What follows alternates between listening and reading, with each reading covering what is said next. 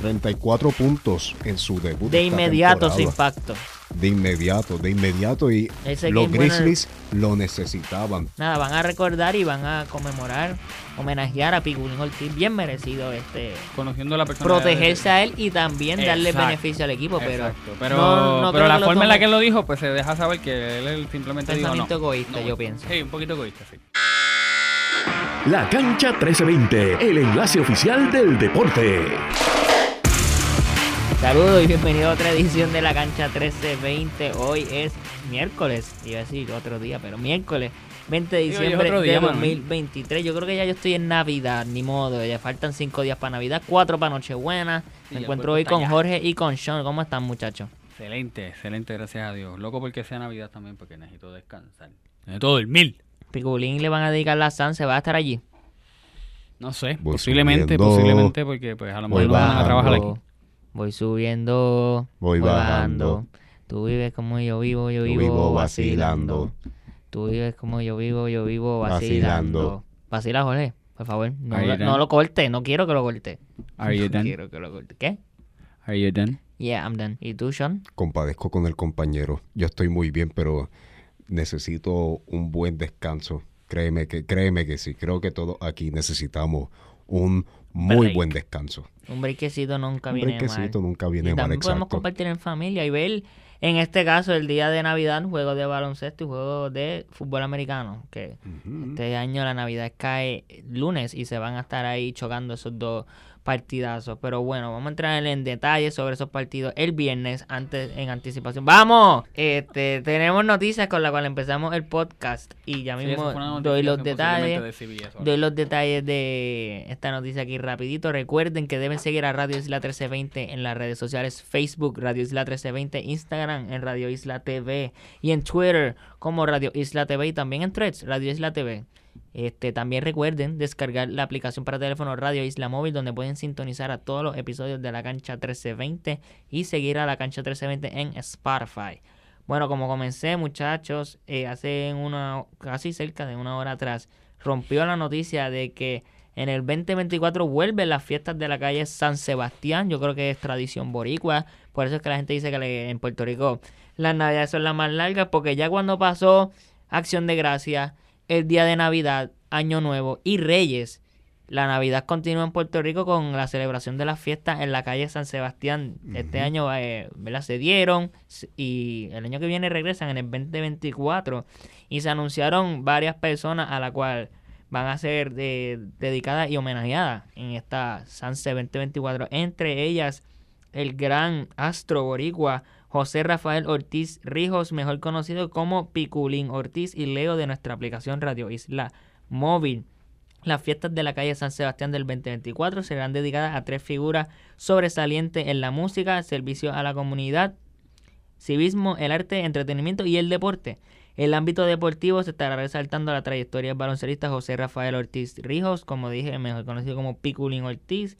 En el civismo y el servicio de la comunidad se reconocerá la labor al chef Iván Clemente por su gran gesta a través del proyecto Comedor de la Kennedy, mientras que en el lado de entretenimiento se rendirá tributo a la trayectoria de la sanjuanera ved- vedette de América, Iris Chacón.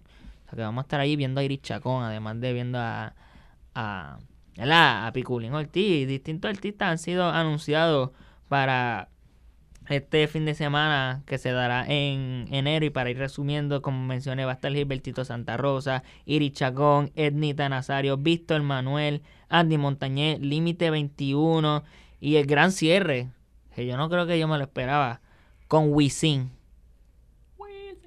Hace tiempo que yo creo que Wisin y Yandel o algún reggaetonero de esta magnitud no tocaba en la o no cantaba en la Sunset, siempre cantan dos o tres raperos, reggaetoneros que están subiendo, pero no, o sea, de, de calibre y de la trayectoria como Wisin y?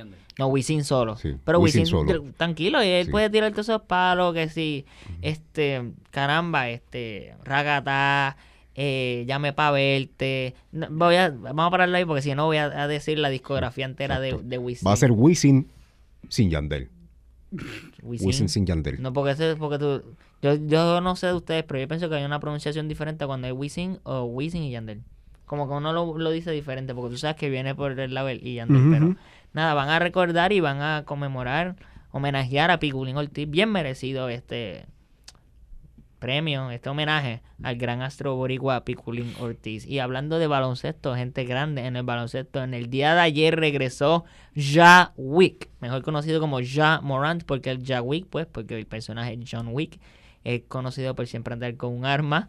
Y Ja Morant fue suspendido los primeros 25 partidos de esta temporada por el comisionado Adam Silver, pero regresó ayer en el juego de los Memphis Grizzlies y los New Orleans Pelicans, en, transmitido por TNT. Y Sean, ¿qué pasó con Ja Morant?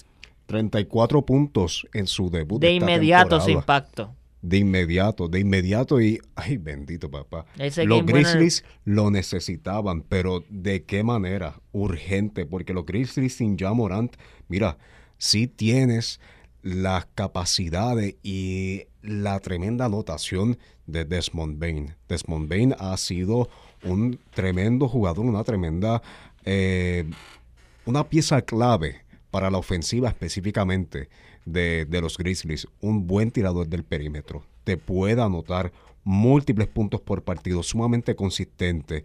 Un jugador que fácil te puede meter más de 20 puntos por partido. Y lo está. Y, ahora mismo se, se está viendo, le está promediando, si no me equivoco. Ya ayer anotó 21 puntos y entonces él está promediando la temporada, si no me equivoco, 24, sí, 24 puntos por juego. Así que eh, que Desmond Bain no tenga ya de vuelta el apoyo de, de Ja Morant, pues es sumamente clave eh, para el, el mejoramiento ¿no? de- de- de la de, de cómo van los Grizzlies en esta temporada, porque lo necesitan, lo necesitan. Y esos 34 puntos de Ja Morant, créeme que hacían falta. 34 puntos, 6 rebotes y 8 asistencias. Tirando 12 de 24 en el campo para un 50%. No anotó un triple, se fue 0 de 5. Pero, oye, venció la chicharra. Venció la chicharra ayer ¿eh? Sí, en New Orleans. definitivamente fue para mí el highlight de anoche. Eh, no solamente lo- los puntos que tuvo Ja Morant y el desempeño de los Grizzlies con el de regreso, sino que estos son momentos por los cuales Ja Morant fue hecho. Eh, por, es por estos momentos que Ja Morant ejerce la profesión del baloncesto. Y es bueno ver el talento de Ja Morant de regreso en la NBA, haciendo este tipo de jugadas y creando tensión en la liga. Dado, los Memphis Grizzlies sabemos que no tienen el mejor récord ahora mismo. Y que por eso, porque hacía falta Ja Morant y ya no está. em, No solamente Dylan porque, Brooks, ajá. exacto, y no solamente porque hacía falta Ja Morant, sino que los Memphis Grizzlies esta temporada han estado plagados de, de muchas lesiones. Tiene a Derrick Rose. también Marcus lesionado. Smart regresa, Marcus creo Smart. que en el próximo partido de los Grizzlies. Si no me equivoco, sí, este regresa ya para el próximo partido. Este también tiene a Steven Adams, este lesionado. Así que el quinteto estelar, por lo menos en mi opinión, de los Memphis Grizzlies viene siendo uno, uno de los de los más débiles, por decirlo así, porque tienes este Bismack Biombo este en, en la quinta posición. Tienes también, si no me equivoco, al novato eh, en la tercera posición, eh, en la posición de, de alero, a Vince Williams. Este, no, disculpa, novato no es, ya lleva una, un año en la, en la liga, promediando seis puntos por partido. Así que eh, qué bueno, qué bueno que ya los Grizzlies tienen a Jamorant de vuelta. Le hacía mucha falta. Ya, oye, empezando, empezando ya la temporada, 34 puntos, venció la chicharra. El tipo literalmente dijo, I'm back, baby. I am back. Bueno, eh, para mí eso fue el highlight de anoche. En el, la noche de hoy van a haber varios partidos en la NBA. Los Angeles Lakers se enfrentan a los Chicago Bulls. Miami, los Miami Heat se enfrentan a los Orlando Magic. Una rivalidad, no rivalidad, pero una- un matchup de división. Dos equipos que verdad son del área de Florida y dos equipos que están en la contención de los playoffs de la NBA. Que ambos han tenido una, Sí. una temporada bastante interesante, especialmente Orlando. Sí, Muy también bueno. tenemos los Boston Celtics contra los Sacramento Kings, considerando que ayer los Celtics perdieron contra un equipo de Golden State sin eh, Draymond Green. O sea, muy una derrota muy interesante, peculiar de parte de los Boston Celtics, los Clippers y los Mavericks. Otra eh, mini rivalidad que ha ocurrido varios años en la NBA. Luka Doncic sabemos que siempre domina a los Clippers. Vamos a ver si esta vez lo puede dominar Y mucho. Milwaukee sigue arrasando. sí, Milwaukee Ya sigue, llevan cinco corridas. sigue corrido. Y el último partido importante, o simplemente importante por el donde están ubicados, y es un matchup de división, los New York Knicks contra los, iba a decir los New York Nets. A este punto deberían ser los New York Nets, pero los Brooklyn, Mm, Brooklyn Nets. Nets. Sean, ¿algo más del baloncesto de la NBA que quiera resaltar? Pues mira, sí, podemos resaltarlo también para el viernes, pero ya para Nochebuena, ¿por qué no damos los juegos de Nochebuena? Dale, ¿cuáles son los de Nochebuena? Porque ya el viernes vamos No- a entrar en análisis no, de los, di- disculpa. Este, los de, los de Navidad. los de Navidad. los Vamos, de Navidad, los de Navidad. vamos a- aquí a señalar cuáles son los partidos Tenemos- que se darán el día de Navidad. Y en Nochebuena, no, en Nochebuena no hay partido. No, en Nochebuena no hay Porque partido. obviamente juegan en Navidad. Pues el día de Navidad, eh, diantre, Oye, a las partidos. 6, Boston contra Lakers. Esa va a estar buena. Yo Celtics no me sorprendería Lakers. si ese es el, el- el juego con más views de todos estos de la NBA. Y yo creo que se acabará tiempo antes de Monday Night Football. Y también tenemos los Milwaukee Bucks contra los New York Knicks, Golden State Warriors contra los Denver Nuggets, Philadelphia 76ers versus the Miami Heat y los Dallas Mavericks contra los Phoenix Suns. Bastante juego.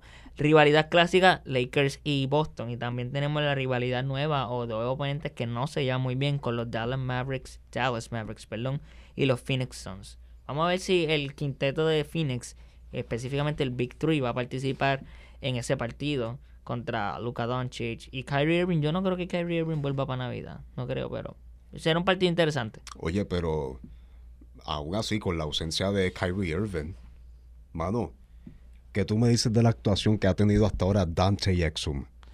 Pues, contra. Es que se me fue el. No el nombre, sino como que se me fue quién era Dante Exum Es que, por es- un es- momentito. Es, que no te, no te culpo porque ya Dante Exum sabemos que... Lleva casi 10 ha años, tenido- aproximadamente 10 años en la liga. O sea, un veterano para efecto en la liga. Ya era un veterano y ya tenía ya la etiqueta de bust, de draft bust. Sí, no recuerdo cuál pick fue, en qué tipo de selección fue él. Sé que fue una Fue selección. una alta. bastante alta, sí. Yo creo que se, debemos puedes continuar tú sobre Dante Jackson a lo que busco cuál fue su pick. Pues Dante Exum últimamente, desde la lesión de, desde que Kyrie Irving se, se, se ha lesionado, mira, ha tomado las riendas en el quinteto estelar junto a Luka Doncic y de qué manera, mano. Anotando más de un 50% en estos últimos partidos. Y si no me equivoco, también ya anotando 20, 20 puntos, más de, más de 20 puntos, que para un jugador que ya era considerado un draft bust y que nunca llegó a desarrollar un tiro del perímetro consistente eh, dentro de la liga. Eh, él jugó con equipos, primero jugó con los Utah Jazz, que fue el equipo que lo seleccionó en, la, en, el, en el sorteo, y después con los Cleveland Cavaliers. Creo que también jugó para varios equipos, ahora mismo no me, no me sí, acuerdo. eh, aquí aparece que es que estoy, busqué la, la información. Dante Exum fue seleccionado en el draft del 2014. Su primera temporada fue la del 2014-2015. Jugó los 82 partidos, pero no jugó en la temporada que le siguió, la 2015-2016, porque tuvo una lección. Él fue, perdóname aquí, el primer round fifth pick, o sea que de los primeros cinco picks en el draft de 2014, que si no me equivoco incluía a Andrew Wiggins, Jabari Parker, Dante Jackson fue seleccionado número 5 y por mucho tiempo, como mencionaste, fue declarado un post. Estuvo mucho tiempo su carrera con los Utah Jazz, luego fue cambiado a Cleveland. No jugó durante la temporada 2021-2022 y temporada 2022-2023 porque estaba en ligas europeas en España y Serbia respectivamente. Este año regresó a los Dallas, regresó a la NBA uniéndose a los Dallas Mavericks que sabemos que necesitaban o que necesitan refuerzos para Luka Doncic. Esperemos que él siga con esta consistencia a lo largo de la, de la temporada y esperemos que resulte ser una muy buena adquisición para Dallas Mavericks porque por el momento así luce la situación.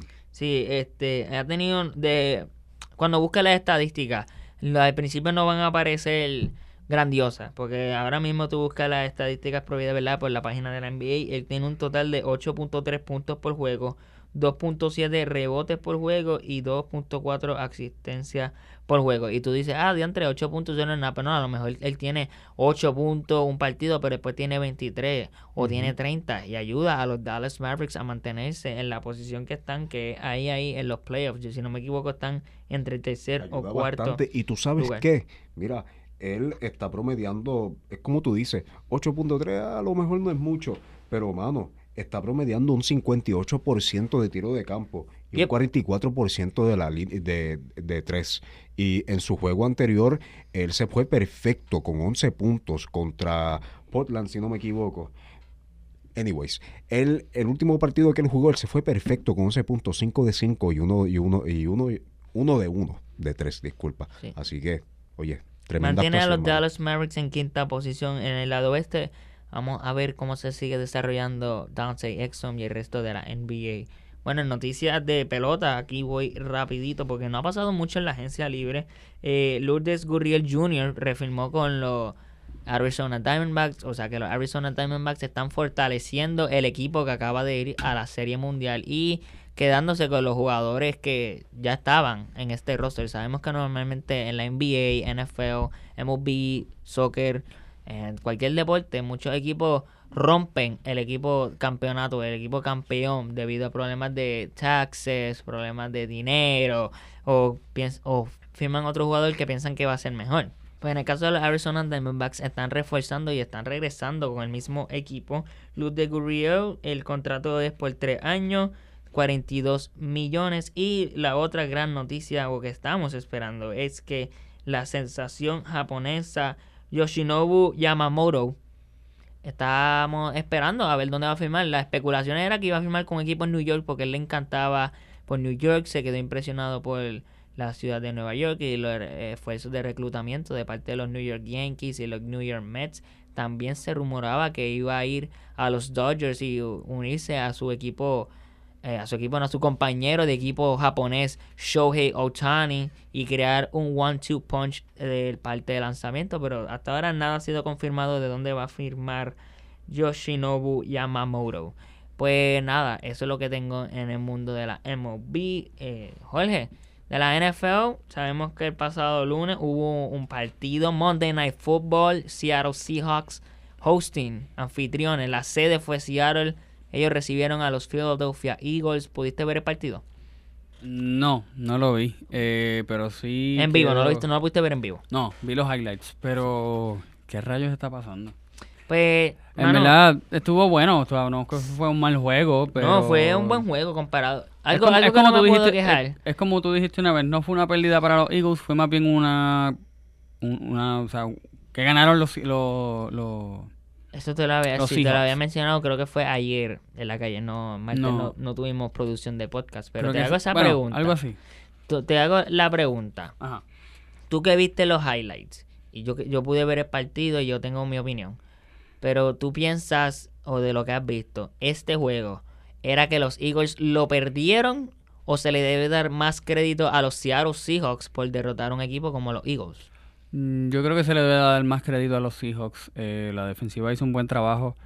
Eh, Ofensiva también, Drew ofensiva- no, claro, claro, pero, pero vamos a hacer- digo, para mí, para mí, hubo mejor trabajo de la defensa eh, en este partido que en otros partidos anteriores. La realidad es que la defensa de los Seahawks es un poquito floja. Eh, y sabemos que la ofensiva de, los de los Eagles es una de las mejores ofensivas ahora mismo. Es la segunda mejor ofensiva de la AFC, incluso con estas últimas NFC, tres. NFC. Exacto, sí, por eso. No, dijiste AFC. Pues AFC. NFC, perdón, NFC. este, pues ahora mismo es una de las mejores ofensivas y la realidad, pues, yo, o sea, yo no, yo no vi el juego, al principio del juego completo, pero Jalen Hurts jugó todo el juego, ¿correcto? Sí, el problema aquí es que eh, Jalen Hurts tuvo, si no me equivoco, dos touchdowns. Uno de ellos siendo la, fam- la famosa touch push o la jugada que ha visto todo fanático de la NFL que hacen los Eagles, donde Jalen Hurts es quien hace el touchdown en la one yard line, en la, en la última yarda. Y estamos viendo muchos problemas defensivos de parte de los Eagles. Ya esta es Sí. el tercer partido consecutivo que pierden. El primero que perdieron fue contra los eh, San Francisco 49ers, 49ers. que fue una masacre. Eh, el segundo que perdieron fue contra los Dallas Cowboys en Sunday Night Football. En, Que perdieron. de Sí, exacto, que perdieron contra los Dallas Cowboys y esos son sus rivales de división. Y el lunes perdieron contra los Seahawks. El hecho de que Philadelphia haya clasificado perdón, a los playoffs, a la postemporada de la NFL, yo pienso que no le deberían bajar.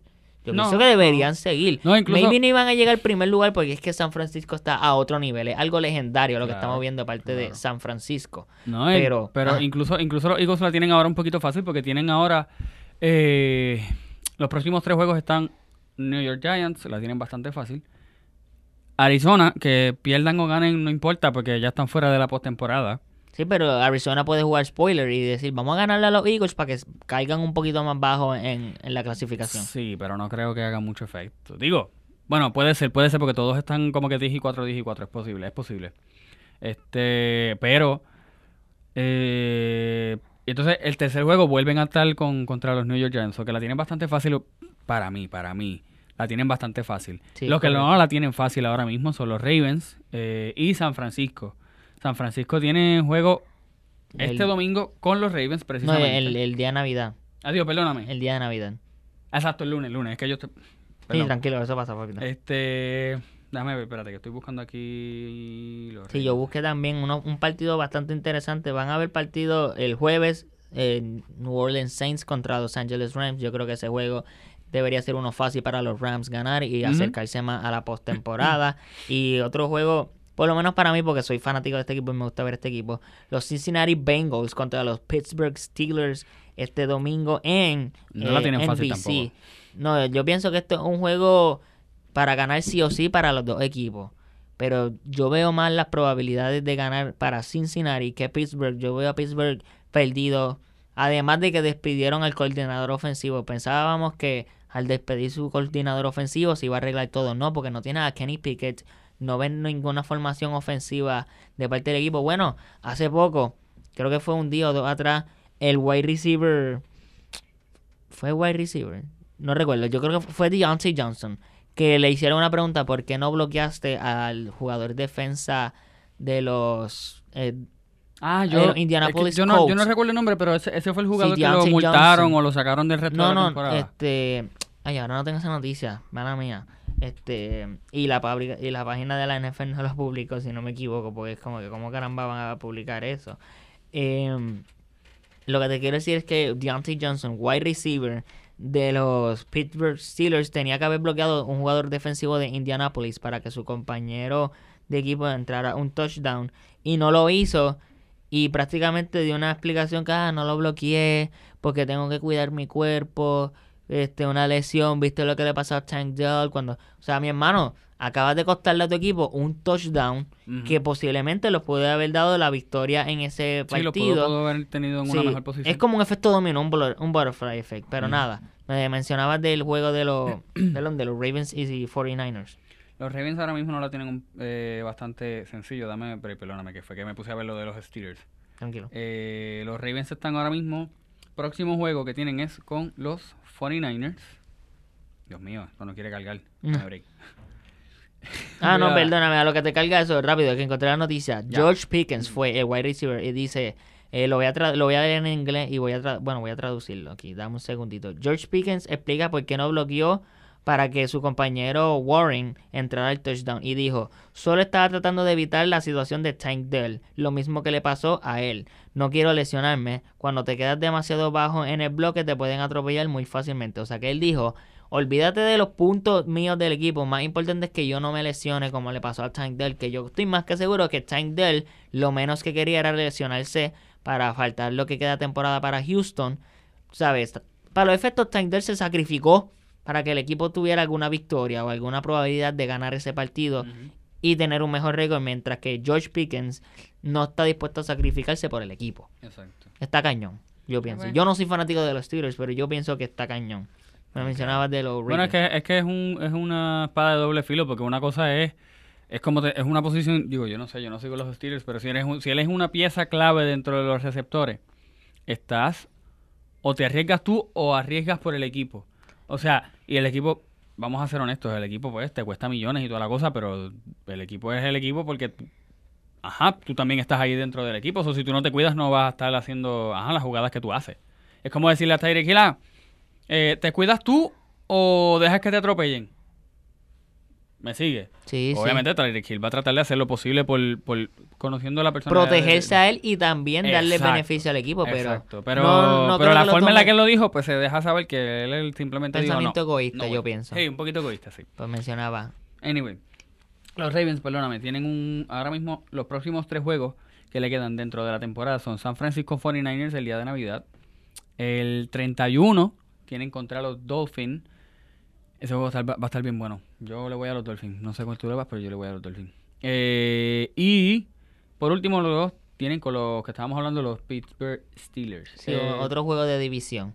Yo creo que este juego que vamos a ver el lunes, que vamos a discutirlo más en análisis el viernes, entre los San Francisco 49ers y los Baltimore Ravens, es un partido que se puede asumir que es un preview del Super Bowl, considerando que los Baltimore Ravens son el único equipo en la conferencia americana, la AFC, que han clasificado para los playoffs, mientras que los 49ers fueron el primer equipo en toda la liga en clasificar para los playoffs y probablemente son los dos equipos que van a terminar en primer lugar en ambas conferencias. Que los dos llegaran a los, al Super Bowl es probable, pero cuando llega la hora de playoffs, yo digo que va a ser Ravens y Kansas City Chiefs el juego del AFC Championship. Game. Y es un ver para creer de que los Chiefs le ganen. No estoy quitándole crédito porque Sí, es sí, capaz no, de que pero- ganen. sí. Es capaz de que ganen, pero son- me han demostrado a mí Que no. que esta temporada están un poco más débiles y un poco más derrotables claro, de lo claro. normal. Este. Sí, y de hecho, ahora que dices eso de los Super Bowl, hay una teoría bastante cómica, de hecho, que está rondando por las redes de que es bien probable que lleguen los Ravens versus los San Francisco 49ers Ya sé lo que por te los colores Los del colores del logo, logo. ¿verdad? Yo pienso que Eso es una pura coincidencia. Eso es y si pasa, pues pero- contra. Ya sería el tercer año consecutivo. Porque el logo del Super Bowl. Espérate, ¿cuál Super Bowl es este? 56. El Super Bowl 56 que fue celebrado en el 2022. El logo era amarillo y naranja. Los dos equipos que llegaron, a los Rams, tienen amarillo. Cincinnati Bengals, naranja. El, año- el Super Bowl de este año, temporada pasada, el logo era verde y rojo. Los dos equipos que llegaron, Philadelphia Eagles, que son Mm, verdes, y los. Kansas City Chiefs, que son rojos. Y el logo de este año es una mezcla de rojo y violeta. ¿Será los Ravens contra los 49ers?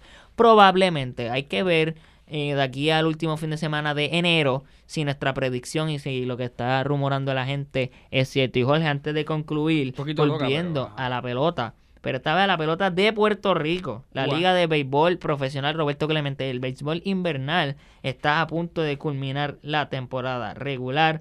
Y estos son los eh, las estadísticas, estos son los posicionamientos de los seis equipos. En primer lugar, los cangrejeros de Santurce, no es sorpresa para nadie. En segundo lugar, los gigantes de Carolina, muy bien, gigantes arriba.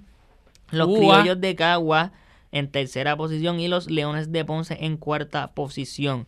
Los indios de Mayagüez ya no son el equipo sotanero, ya no son el último equipo, a pesar de que están defendiendo su campeonato. El último equipo RA12, que si no me equivoco sería la segunda temporada consecutiva que probablemente RA12 termine con el peor récord o en último lugar de los playoffs de la liga béisbol profesional Roberto Clemente Walker. Y bueno, eso ha sido todo por este episodio de hoy de la cancha 1320. Vamos a ver ese partidito entre los Rams y Saints. Antes de, perdóname, antes Sí, de dale, terminar, rapidito. vamos a decir los próximos partidos que nos esperan, eh, por lo menos para que la gente los tenga en ya en el mencioné, pues continúa, este, si los tienes completos. Sí, ya yo aquí, mencioné los de Bengals, eh, Steelers, mencioné Saints y Rams, y mencioné na- 49ers y Ravens. Continúa con el resto de los Kansas City equipos. Chiefs el día de Navidad a las 2 de la tarde.